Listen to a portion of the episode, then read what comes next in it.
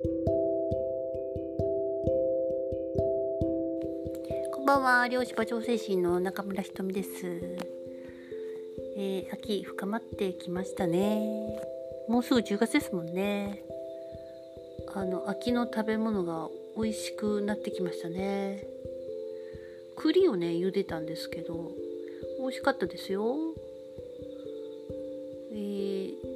ちょっとスプーンで食べるのが大変なサイズでしたけど。えー、皆さんはいかがお過ごしですか？昨日ですね、えー、自己犠牲について、えー、話したんですけどもまあそこからねちょっと関連する、えまあ、罪悪感とかね無価値観とか、まあ、そういう話をちょっとしようかなと思います。そうですねえまあすごく自己犠牲っていうのはあの無価値観とつながってるんですよね。価値がないと自分で思っている、えー、のが、まあ、根っこにあったりします。まあ、逆に考えてみてください。えーと、非常に自分に価値があるっていうふうに思ってる人は、えー、自分がボロボロになるほどあの自己犠牲をするかって言ったら多分しないと思うんですよね。そういう意味では非常にこう自分を自分でこう低く見積もってしまっているっていう状態でもあるということだと思います。まあ、そんな中でもねその自己犠牲を、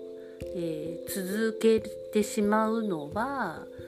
あの、まあ、ちょっとした救われたみたいなことを快楽物質として、まあ、快感として、え見てるんですよね。なのでその、えー、ちょっと人が笑顔になったとか、まあ、自分が犠牲になることで、まあ、家族がうまくいったとか、えー、仕事が回ったとかね、えー、まあなんかそういうことで、えーとまあ、ちょっといいことしたんじゃないかと自分でそれを幸せだと思おうとえ一生懸命するんですけれども幸せって湧き出てくるもんで思おうとするものでもないですよね。なんで幸せだと思おうと、えー、しているとだんだんですねだんだんムカついてくるんですよね。あれおかしいな幸せだと思ったけどなんだかなんだか私だけこう損してる感じみたいなね、えー、そんな感じになるかもしれません。まあ、ちょっと救われることっていうのが幸せではないんですよね。えー、ちょっと救われるっていうのはあのそういうねこう快楽物質っていうか、まあ、化学物質が出るんですよね。まあ、ホルモンですよね。えー、だからまあそれはまあ麻薬みたいなもんなんですけれどもそれをだから、えー、求めるために辛いことをあえてやる。そしてあちょっとちょっと救われたみたいな、えー、その落差を、まあ、味わうことが癖になっている感じでもあります。ねだけどうん。それって、えー、本当の心からの幸せかっていうふうに自問自答した時に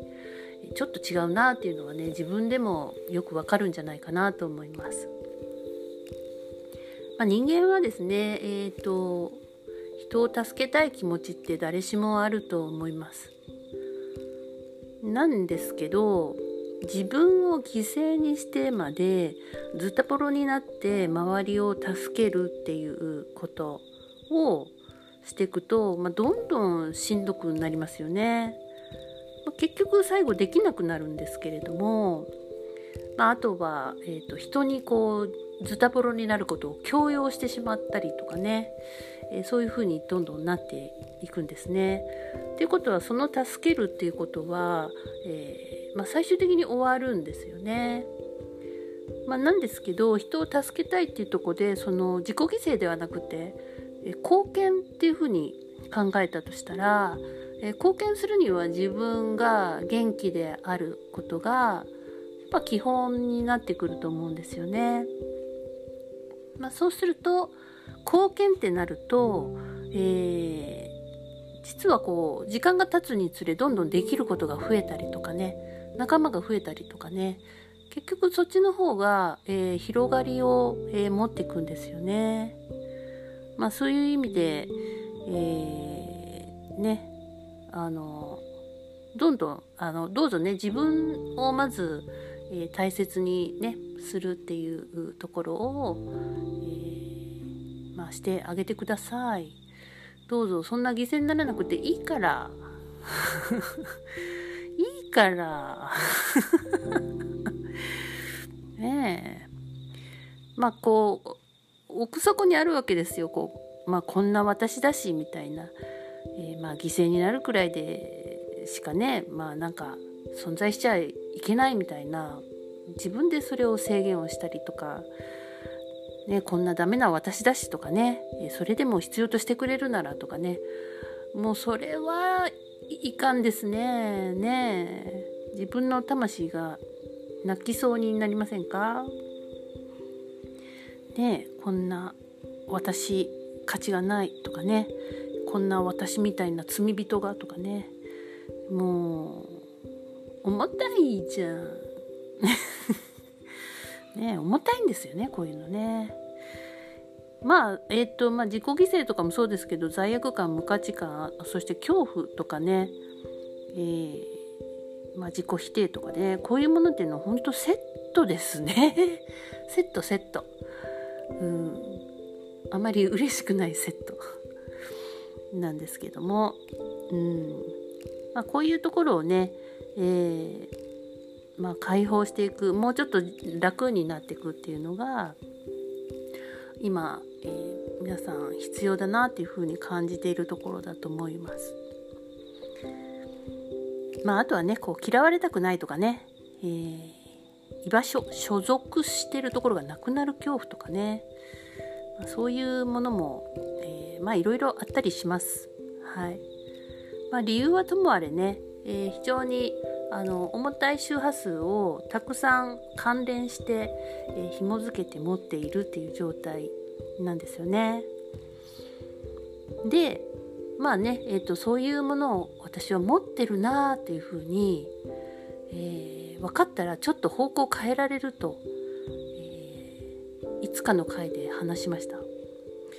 まあ、そうは言ってもですね非常にこのパターンを、えー、あらゆる場面でえー、まあ、罪悪感を感じたりとか恐怖を感じたりとか、えー、価値がないというふうな前提で、え、生きてきているのでなかなかねあの多岐にわたって根深く、パターン化してたりします。あなので、えそういう時はあの本当に量子場調整っていうのが非常に役に立つと思います。私たちは、えーと、その例えばじゃああの恐怖だとかを、えー、まあ、その人にちょっと思い浮かべてもらってね嫌われちゃ嫌だとかねそれちょっと思い浮かべてもらうと、まあ、その人の波動が、えー、手に取るように分かるんですけれども、えー、そうするとですね結構あのま、衝撃波みたいな人もいますし 要は波があるんですよね波。それは波動の波動っていうものですけれども波動ってこう波なので波のこう衝撃をこう体が受けるんですよね。それとかそういう振動とか、えー、なんてそのパターン化したこうフレームのようなものとかが残ってるんですけれどもそういうものを、えー、瞬時にですね一掃できるその波だったりえー、振動だったりをこう穏やかな海のようなね、えー、そんな感じに一瞬でできるのが、まあ、量子場調整の、えー、一つあの一つそれは得意なところでもあるんですよね。まあ、なんでそういうふうに、えー、頭で変えようと思ってもなかなか難しいので、まあ、そこはね波動調整量子場調整の、えー、手を借りるっていうのがあのすぐ、えー、その後すぐね先に進める感じになると思いますさっきまで怖いって言ってたのに調整終わったら「え別に怖くないです」とか「誰のことですか?」みたいな。感じになったりします。本当にね別人になるんですよね。あの人は変われないって思ってるかもしれませんけれども意外とね一瞬で変わるんですよね。あのパラレルが変わるっていうことでもあると思うんです。非常に軽やかなところに一瞬でえ無理なくねあの努力と根性じゃなくてねスッと、いけるっていうのは、え本当にねなんか希望になるんですよね。ね希望じゃないですか。ねさっさと階段上がった まあそんな感じでね、えー、軽やかになりたいなっていう人には非常にいいと思います。えー、そうですね罪悪感とか無価値観恐怖こういうものを手放せていったら、まあ、非常にね、あのーいろんなことをやってみようっていう気持ちにもなったりあ落ち着いていられますし強いと思うんですよね。でうんその恐怖とかね例えばなくすわけじゃないんですよね。えー、それを持ってちゃダメだからなくすというよりは、まあ、ほどほどの恐怖ぐらいを、えまあ OK して持っておく感じです。調和するのでね。じゃないとね恐怖恐怖ゼロになったら山で熊に会っても逃げませんもんね。それは大変ですよね。大変なことになっちゃうので、えー、ね、防衛反応ですからね恐怖っていうのはねもともとね。だけどそれが、えー、本当にもう自分の人生を支配するみたいにビクビクしちゃってるとかね、えー、不安でいっぱいだとかね、あのー、何もしてないのに誰かに怒られるんじゃないかとか何かにこう罪人として連れてかれるんじゃないかみたいなそういうのっていうのはちょっと異常だと思いませんか？そういうのをね、えー本当いらない周波数でいらない波動なので、えー、手放すとね非常に軽くなります。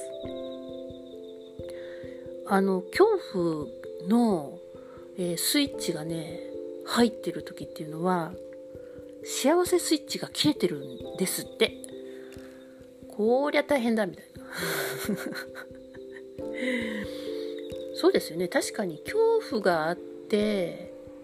恐怖心とか不安とかがいっぱいなまま幸せって感じられないですよね。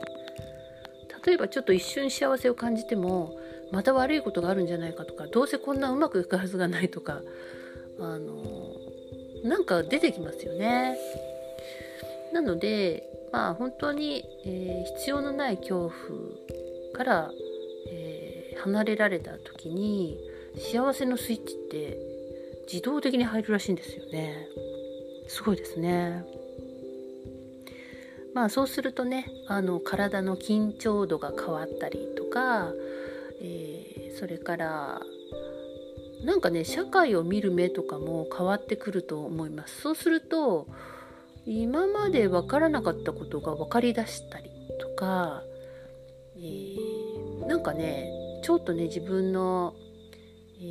ー人生に対してもね、うん、力強くっていくし、まあ、積極的な能動的な感じにもなれると思います。まあ、恐怖はもうね今すごいっすもんね。世の中もね。恐怖煽りだらけですよね。まあ煽りに乗らなくていいんですよね。えーなんでねそういう意味ではちょっと過剰になっているなっていう、ところを分かっててもだけど念のためにとかねだけどやっぱりやめとこうとかねそういうふうにどうしてもあのなりがちですよね。えー、それをあの100%ねあの社会に合わせなくてもいいと思います。自分でえー、なんかこれは、えー、やってみたいしこれも行ってみたいしなんか大丈夫な気がするっていうんだったらどうぞね積極的に、えー、こんな時でも動いてみることをおすすめします。気が向くものっていうのは次に気が向くもの次にハッピーなものっていうのをどんどんこう連鎖的にあの呼び込むんですよね、まあ、それがいわゆるシンクロっていうものなんですけれどもそういうこう軽やかになっていくのにやっぱりどうしても根深い恐怖とか罪悪感とかが根っこにあるとまたそっち引っ張られそうになるのでやはりねそういう重たいものを、えー、ちょっとね重すぎる荷物を下ろすみたいな、えー、ことが必要かなと。そうすると、えー、またね、え起きてくる現実もあの変わってくると思います。そうすると変わろうとか思わなくてもあれなんか変わってきた？みたいな、波動を変えるとなんか変わってきた？みたいな。そういうのが一番、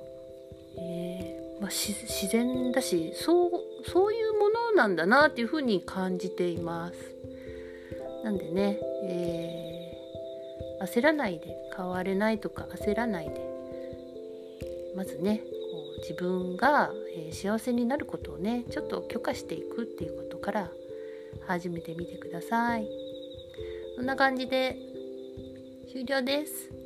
おやすみなさい。ごきげんよう。